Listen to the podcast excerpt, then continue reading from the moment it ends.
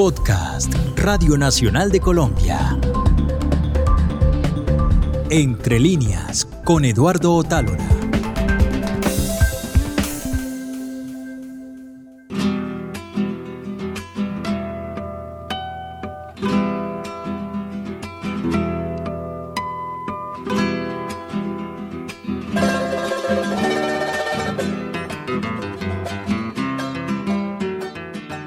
Empezamos una nueva emisión de Entre líneas, el espacio literario de Radio Nacional de Colombia, y en esta oportunidad vamos a cerrar la larga conversación que tuve con el escritor colombiano Evelio Rosero Diago. En los dos episodios anteriores abordamos algunas de las novelas más reconocidas de él. En el primero hablamos de En el Lejero, obra publicada en 2003, y también sobre La carroza de Bolívar, publicada en 2012. En el segundo episodio hablamos primero de la que es quizás su obra más conocida, Los Ejércitos, que salió publicada originalmente en 2006, luego de ganar el premio Tusquets de novela. Luego conversamos sobre Plegaria por un Papa Envenenado, novela que se publicó en 2014 y que explora el asesinato del Papa Albino Luciani, también conocido como Juan Pablo I, quien apareció muerto en las dependencias papales del Vaticano tan solo 33 días después de haber sido investido. En esta oportunidad vamos a centrarnos en Toño Ciruelo, la novela que Evelio Rosero publicó en 2017 y que analiza la psicología de un asesino desalmado que, como todos, tuvo una vida antes de su primer homicidio. Sin más preámbulos, empecemos.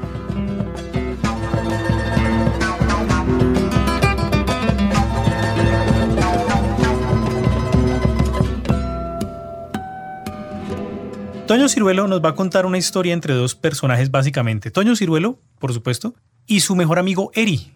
Pero ¿por qué su mejor amigo? Y ahí va la primera pregunta. Cuando estabas armando la novela, ¿por qué se te juntaban en la vida dos personajes que aparentemente eran antagónicos. Bueno, tiene que ver con el colegio. Eh, allí en esta novela vuelve a aparecer el Colegio Agustiniano del Norte, que ya había trabajado antes en El Incendiado y que es la segunda novela de las que he escrito. Son 12 novelas. Juliana los mira, después sigue El Incendiado. Digamos que yo vuelvo a retomar ese paisaje humano, escolar del Colegio Agustiniano. Y hay allí tres amigos que también, eh, digamos, lo recogen todas las aventuras vividas por mí y, también vividas indirectamente las que supe que le habían ocurrido a otros amigos en el colegio. De manera que son dos voces antagónicas, pero que están juntas y ambas van haciendo la novela. Toño Ciruelo, Eri y Fito Fagua, la, la tríada de personajes que están acá relacionados. Eri podría ser llamado el buen muchacho, buena persona, amigable, pero Toño Ciruelo es tremendo personaje con su imponencia. Y entonces, cuando aparece Toño Ciruelo, todo en el mundo se descompone. Todo lo que estaba normalizado en ese momento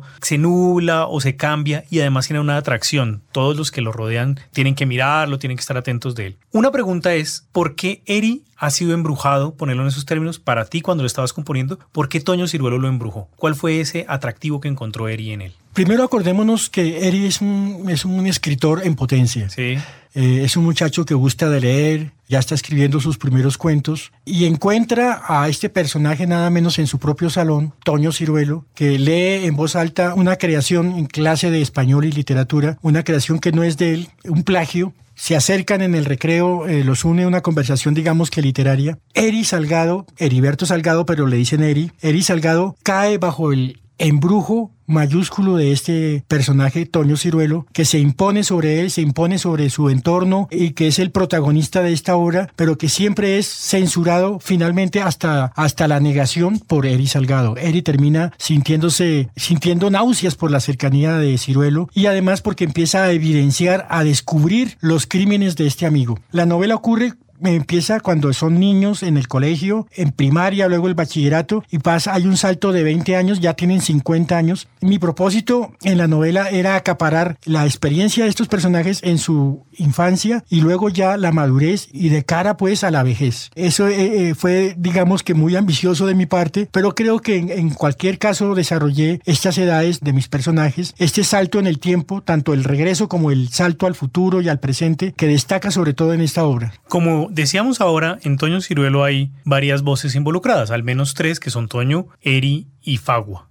Ya decíamos de la voz de Toño que su velluda voz tiene una manera de hablar y más adelante vamos a hablar de esto, de, los textos que escribe Toño. Pero entonces esas preguntas que le hacen a veces a uno en los salones y es, ¿y usted cómo decide cómo habla cada personaje? Queda fácil entender a Eri, que es quien nos está contando la historia, porque como señalabas, es un escritor que se está haciendo, entonces tiene un tono, unas expresiones, una gramática. Pero ¿cómo ir descubriendo la voz, la voz literaria, la voz escrita de Toño Ciruelo? Fue un reto tremendo en la construcción del libro porque no podía seguir, eh, no podía adelantar las reflexiones de Ciruelo sobre su propio, sobre sus propios crímenes con la voz de Eri Salgado, que era el que había llevado toda la novela anterior. Por eso digo que fue un reto, tuve que trabajar mucho y en el cuaderno de Toño Ciruelo creo que logré esa voz de Ciruelo porque el mismo Ciruelo comienza burlándose del estilo literario de Eri Salgado, se burla de ese amigo que es escritor, entre comillas, que gana premios literarios y comienza a describiendo su primer asesinato como lo haría Eri Salgado. Eh, eso lo, descubre el mismo Eri al final de la obra. Ah, finalmente ya las breves escenas de, crímenes cometidos por Ciruelo, narrados por él mismo, son su propia voz. A mí me, causaron escalofrío en algunos momentos porque estoy escribiendo en primera persona todas estas reflexiones de un, de un asesino en serie, pero había que hacerlo y es así con ese cuaderno de Toño Ciruelo que termina la novela.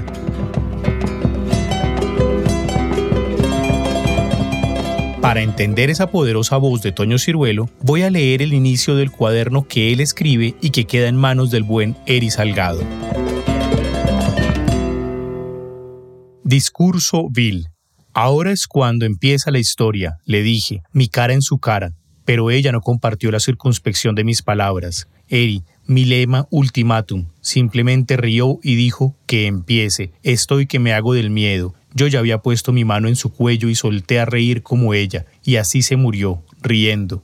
Fue mi muerta más refinada, la perfecta, su mueca como congelada en felicidad.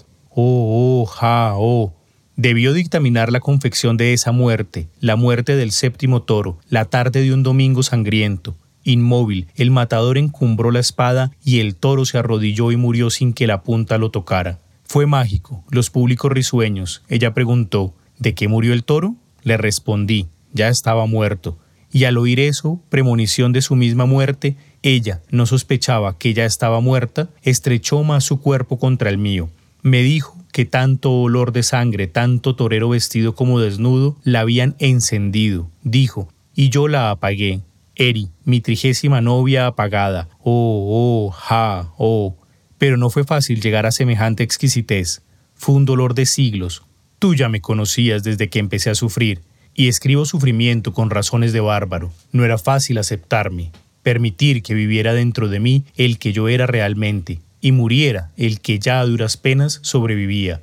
Me llamo Antonio Ciruelo, les digo a las novias futuras, soy el conde Toño Guadaña, a sus pies. Salí de la tumba hace treinta años, un día de abril, Nací en mi país, les digo. Si yo hubiese nacido en otro país, si mis padres hubiesen sido otros, con seguridad yo sería otro, de otro país. Pero soy hijo de mis padres, soy de mi país. No puedo ser otro, soy el que soy, hombre de mi país, hombre de mi siglo, hijo de los padres de mi país. Y las trincho por el cuello, no se asustan, me miran como si se tratara de un juego, así les gusta, y me gritan cerdo, como si quisieran realmente que lo sea o, o, ja, o.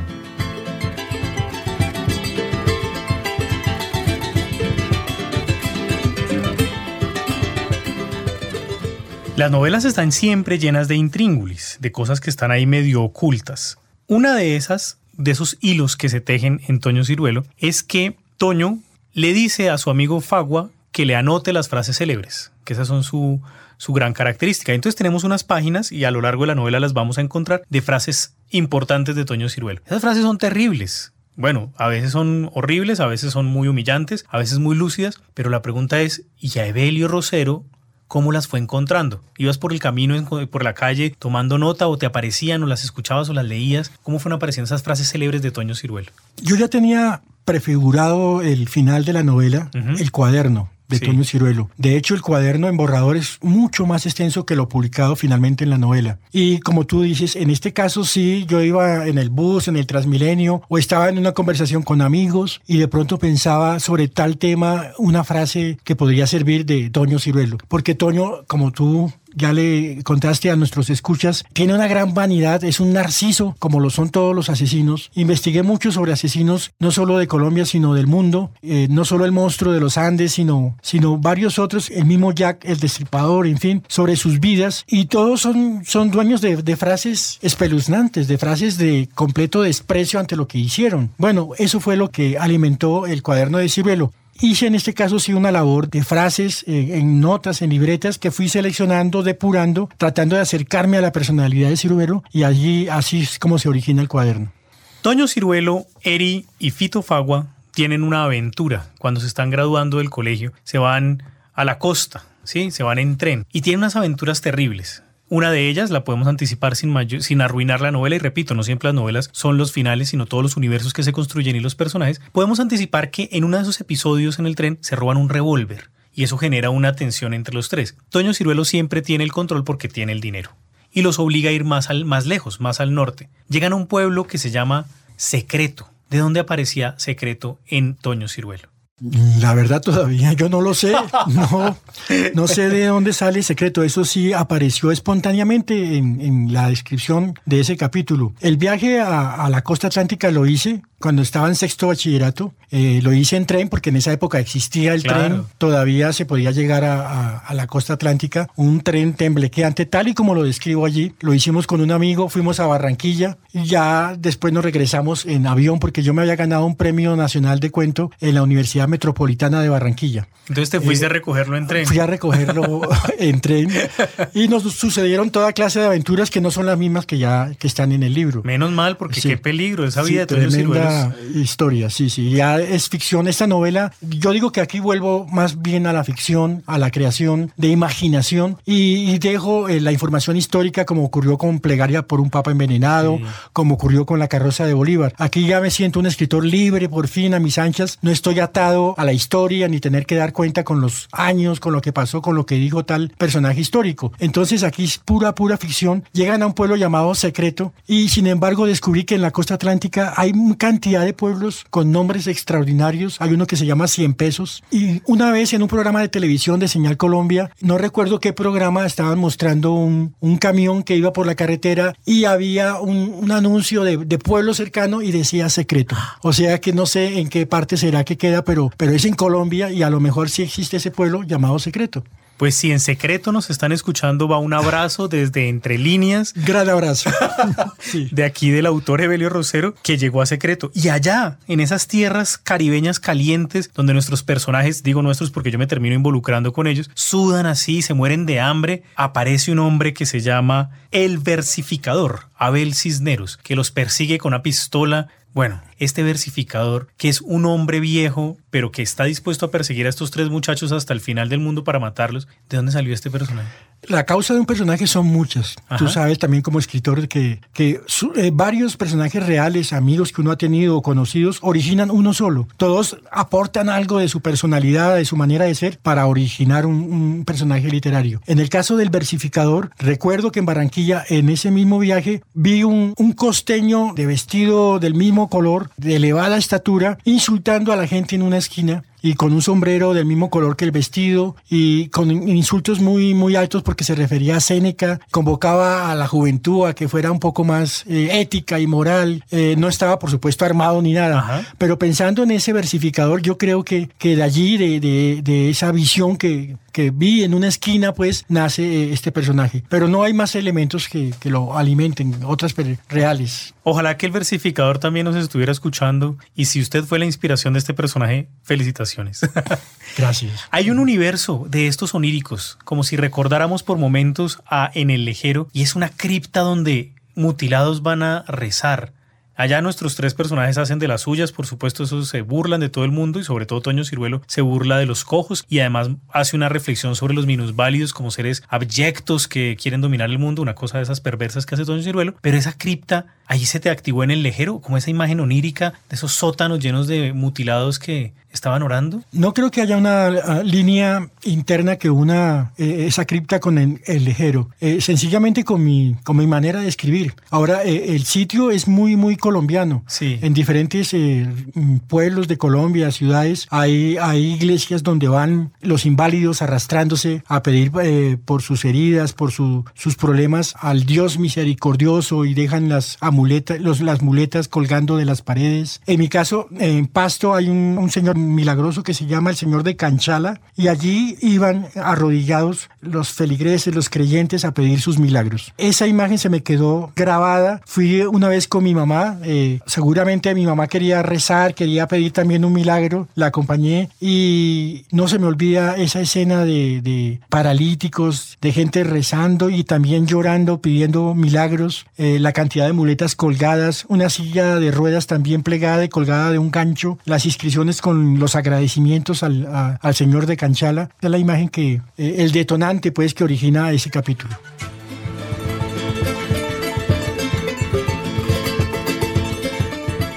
El lugar al que se refiere Evelio es el templo de María, Madre del Redentor Canchala, que está ubicado en las laderas surorientales del Valle de Atriz, en la vereda Canchala, a unos 3 kilómetros del centro de Pasto. Canchala es una palabra de origen quechua que quiere decir rincón encerrado haciendo referencia al lugar en que se ubica la vereda. Valga decir que ahora este lugar es uno de los barrios periféricos de Pasto, dado el crecimiento que ha tenido la ciudad.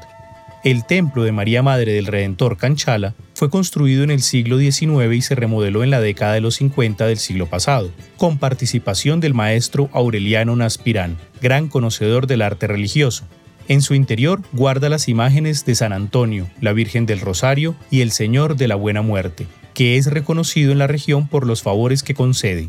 La imagen del Señor de la Buena Muerte, muy antigua por demás, ha sufrido dos hurtos en su historia, siendo recuperada las dos veces, según la tradición oral, por arrepentimiento de quienes la hurtaron.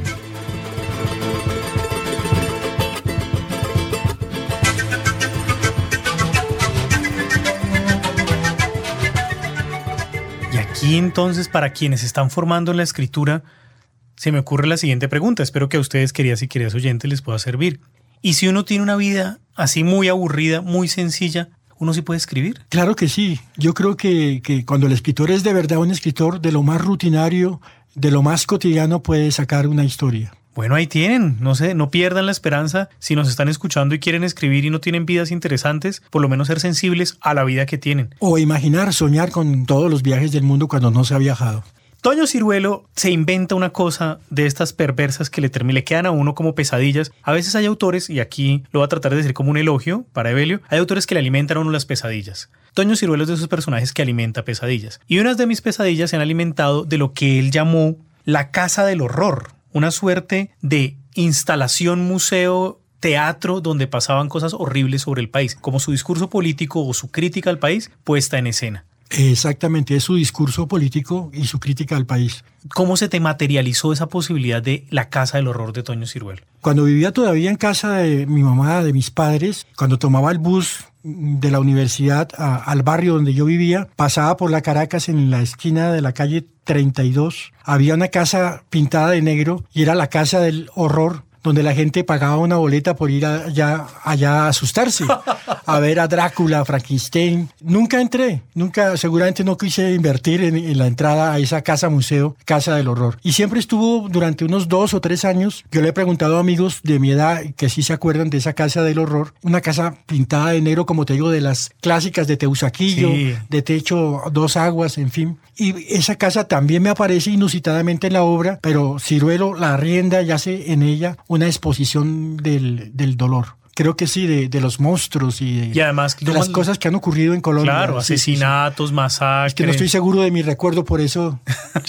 Yo sí estoy seguro de la pesadilla de la famosa violación que ocurría en vivo y que la pregunta que se genera es si la actriz sabía que le iban a violar, si la violaban en realidad, si estaban actuando, que es como todas esas lecturas posibles de lo que puede pasar en nuestro país. Espero que con estos detalles que, que das y damos de, de mis novelas, de todas las novelas, los, los oyentes no se vayan a, aterrorizar y a pensar qué es esto que está escribiendo este autor. Pero es así tal y como lo describe, solamente que lo hago de la, de la mejor manera, es literatura. Y además, y este es el valor que me interesa señalar, y es que aunque Toño Ciruelo parezca el personaje más detestable que nos podamos imaginar, en esta parte de la novela marca una posición política sobre lo que él opina del país. Y él opina que el país está mal y lo que hay que hacer es decirlo. No disimularlo, no nombrarlo, no ponerle velos, sino decirlo. Ahí viene la explicitud o la manera explícita en la que se presentan las situaciones. Por supuesto, y esto es algo que más me interesa a mí, la literatura nos forma aunque no quiera. Y esto es lo que me quiero señalar acá. Es que en el país pasan cosas horribles y hay que nombrarlas. Sí, sí, sí, hay que nombrarlas.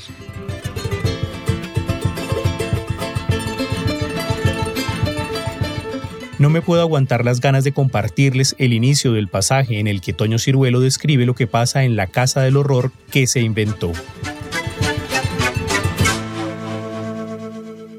Los participantes de la risa de Dios rememoraban su gloriada exposición del dolor, de la que yo tenía solo vaga noticia, pero me hice idea oyendo tantas y tan distintas versiones. Exposiciones que yo, con todo y mi aprehensión a cuestas, pues ya conocía a Ciruelo, hubiese querido sobrellevar en vivo. Ciruelo las gestó, arrendó una antigua casa del barrio Teusaquillo, una casa negra que se comercializó durante años como casa del horror, y quebró, a pesar de los murciélagos y brujas que estallaban, de los Dráculas y Frankenstein. Dentro de ella, en sus tres pisos y dos patios, en sus dos salas y nueve aposentos, respaldado por un grupo de teatro, Magma, por una tropa de muchachas florecientes, las más intrépidas alumnas del Colegio de Monjas, Santa Teresita, y una hambrienta compañía de enanos de circo, hermanos Reykjavik, montó lo que llamó una exposición del dolor. En vivo se representaron cada sábado, desde las 6 de la tarde hasta las 9 de la noche, con gran ambientación, algunas de las más relevantes, por lo cruentas, escenas y figuras de la historia de la humanidad. Se abrían ante los ojos de los indefensos que pagaban la boleta, como flores ensangrentadas, la conquista y genocidio de América, las cruzadas, el holocausto, y aparecían furtivos, espeluznantes, paseándose irrefutables, Hitler y Nerón, Napoleón y Alejandro Magno, Tiberio, Iván el Terrible, Gengis Khan, Agripina, Ricardo Corazón de León, Bocazza, Aguirre, Pizarro, la reina Ranabalona de Madagascar, el chino Liu Pengli, el monje Armaldo Almalric, Simón IV de Montfort, el piadoso, el general Bud Naked, culo desnudo y tantos otros monstruos de la naturaleza, como rezaban los letreros de la exhibición. Sin distingo de tiempos, de aldeas y continentes, salían a bailar Atila, Bolívar, Calígula y Pinochet. Allí se congratulaban Vlad el Empalador, Bonifacio VII, José Stalin y Abimael Guzmán. Saludaban impertérritos Shiro Ishii, Charles Manson, Carlos el Chacal, María Tudor o Vladimir, Idi Amin y Pol Pot. Eructaban, pateaban, gruñían y rugían, hocicaban, piaban y bramaban, aullaban Matsam, Leopoldo II de Bélgica, mal llamado el buen jefe del Congo, Mao el Amarillo y Torquemada el Inquisidor. Se recreaban la matanza de San Bartolomé, los campos de exterminio nazis, se exhibían látigos, mordazas, potros, jaulas, cuñas y tornillos, rastrillos, cuerdas y poleas, punzones y garrotes y otras herramientas de la más recóndita imaginación del hombre.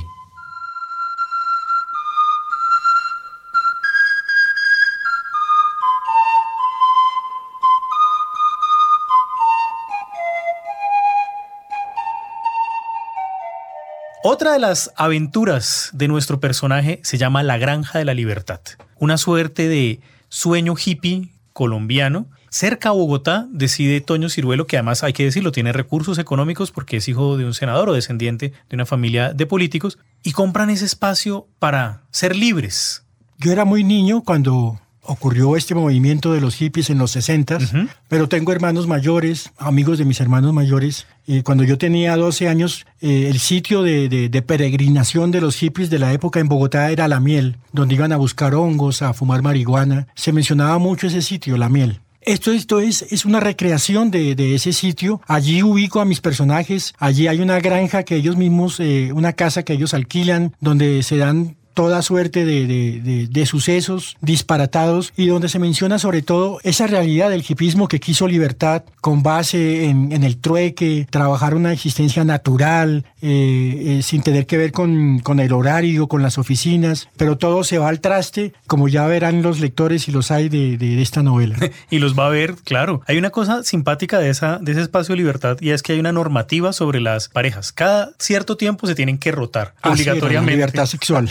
Sí, sí, Pero era una libertad como por obligación, como obligatoriamente tiene que querer a otra. Así es, justamente. Mm. Esas paradojas que también trata de señalar la literatura y en este caso Toño Ciruelo. Hagámonos una idea bien interesante. Un personaje odioso del que no nos podemos desprender. Una relación de amores y odios y a veces, y ahí aparece el personaje Fito Fagua, este amor homosexual, el hombre que no pudo decidirse o, como se dice coloquialmente salir del closet y que Toño Ciruelo en su perversidad lo lleva a eso, como si por el camino de la oscuridad él encontrara la luz. Ese personaje es muy dulce, Fito Fagua. Quiero también saber cómo, cómo lo fuiste construyendo. Yo creo que también es el resultado de, amigos que tuve de mi entorno en el colegio, en la universidad. Todos ellos originan a, Fito Fagua. Ahora yo creo que hay más libertad en, la comunidad homosexual o lesbiana. Eh, no es como antes, eh, hace digamos 15 o 20 años cuando las cosas eran plenamente difíciles. Los adherían, los señalaban, en fin. Eso es lo que yo eh, pretendo mostrar en la novela. Lo importante de esto es, es lo que tú mencionabas hace un poco, cómo la literatura nos cambia, nos enriquece. Eh, realmente no somos los mismos, como se dice, después de leer un libro. Nos ha afectado para bien o para mal. Yo creo que son personajes humanos, nacidos de, de lo humano y, de la condición humana y tienen que generar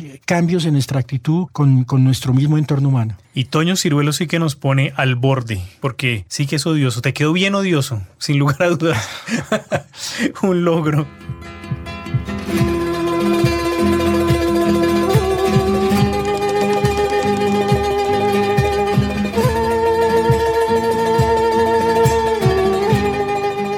Ahora viene la sorpresa de esta entrevista.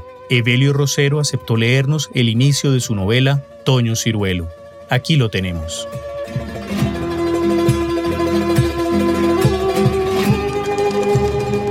Uno, Confesión. Estaba solo y tocaron a mi puerta con fuerza. ¿Quién podría ser? Desde hacía un siglo nadie llamaba a esta casa y de semejante manera. Seguí sentado en la sala, abierto el libro como un sombrero en la rodilla. Pregunté quién es. Abre, hombre, estoy que me cago. La espesa voz surgió como un relámpago en mi memoria. Dio un salto hasta mí desde el otro lado de un abismo de veinte años. Era Antonio Ciruelo. No podía ser. Era Toño. Toño te madruga. Toño el infaltable. Toño el ubicuo. Asquerosamente Toño.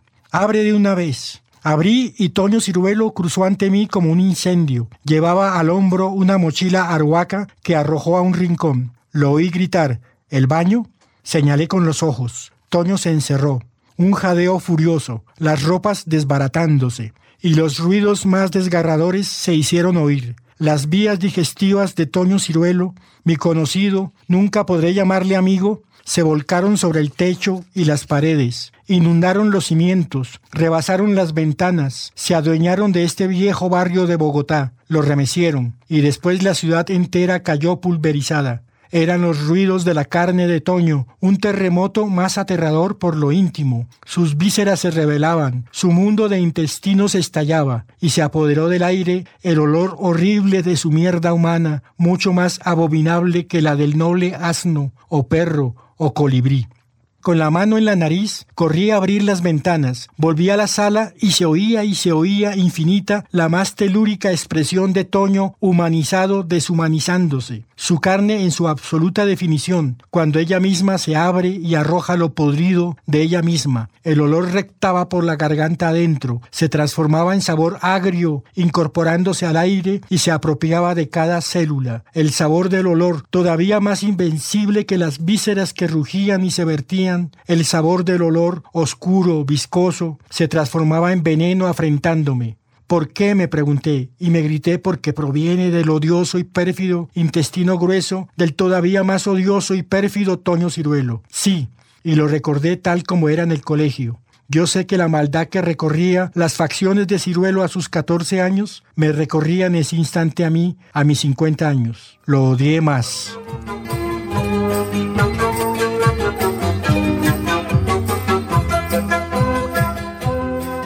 Evelio, ha sido un honor, una alegría, un placer. No, pues esto se me acaban las palabras que hayas aceptado esta invitación y pues que hayas compartido estos minutos con nosotros. Muchas gracias a ti y saludos de nuevo a todos los oyentes.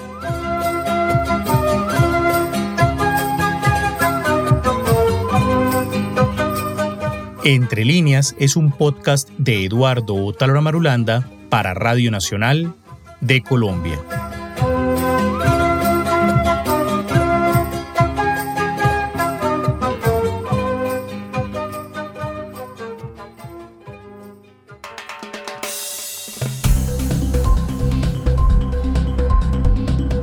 Este fue un podcast de Radio Nacional de Colombia.